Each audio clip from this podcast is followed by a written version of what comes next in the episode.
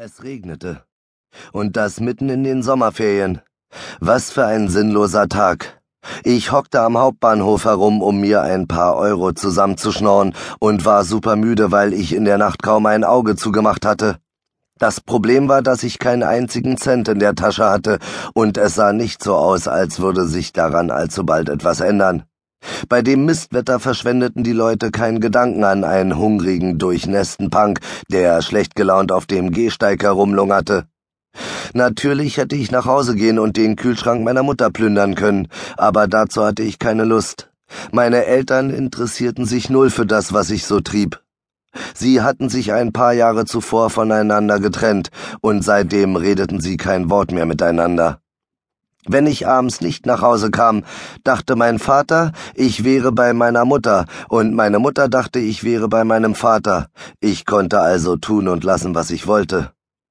An diesem Tag aber wollte ich vor allem eins, etwas zu essen. Und es sah nicht danach aus, dass ich mit meiner bisherigen Methode betteln Erfolg haben würde. Ich wollte gerade aufstehen, um irgendetwas zu unternehmen, als endlich ein paar Beine aus dem Meer der Passanten ausscherte und auf mich zukam.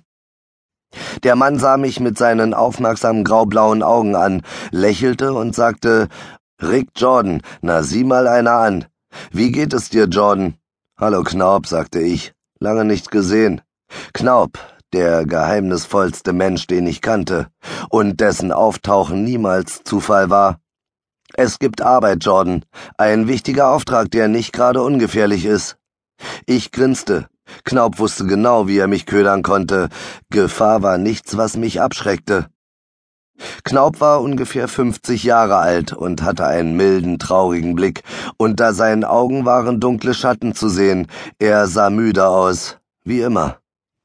Die Sache ist dringend, Jordan. Die Organisation steht gewaltig unter Druck. Einverstanden. Knaub hielt mir die Hand hin und zog mich auf die Beine. Ich erkläre dir auf dem Weg zum Auto, worum es geht, meinte er. Okay, sagte ich, raffte mein Kram zusammen und folgte ihm zum Parkplatz. Knaubs Wagen parkte in einer Seitenstraße hinter dem Bahnhof. Als wir da waren, steckte ein Junge in meinem Alter seinen Kopf aus dem Fenster. Hey Rick, klasse, dass du dabei bist. Quarks, Mann, ist der abgefahren. Dass du mit dabei bist, freute ich mich. Quarks, der eigentlich Markus hieß und seinen Spitznamen seinem Interesse für Atomphysik verdankte, streckte die Hand aus dem Auto und wir klatschten uns ab. High Five. Wahrscheinlich gaben wir ein ziemlich merkwürdiges Bild ab, ein waschechter Punk wie ich, mit einem übergewichtigen Fatboy mit riesiger Brille, den langweiligsten Klamotten des Universums und einer Tüte Pommes in der Hand. Aber Quarks war echt ein guter Kumpel. Wir hatten schon so manchen Auftrag für die Organisation zusammen erledigt. Er war das größte und wohl jüngste Computergenie auf diesem Planeten. Es gab kein Rechner, kein Netzwerk und kein Digitalsystem, das vor ihm sicher gewesen wäre. Eine halbe Stunde später bog Knaub in eine kleine Seitenstraße ein. Knaub, ich will mich ja nicht beschweren, aber da vorne geht's nicht weiter und die Wand sieht ziemlich solide aus, sagte ich, während wir mit mindestens hundert Sachen auf die Betonkonstruktion zurasten. Ups, eine Mauer. Hab ich noch gar nicht gesehen, grinste Knaub und drückte gleichzeitig ein paar Tasten auf einer Spezialkonsole.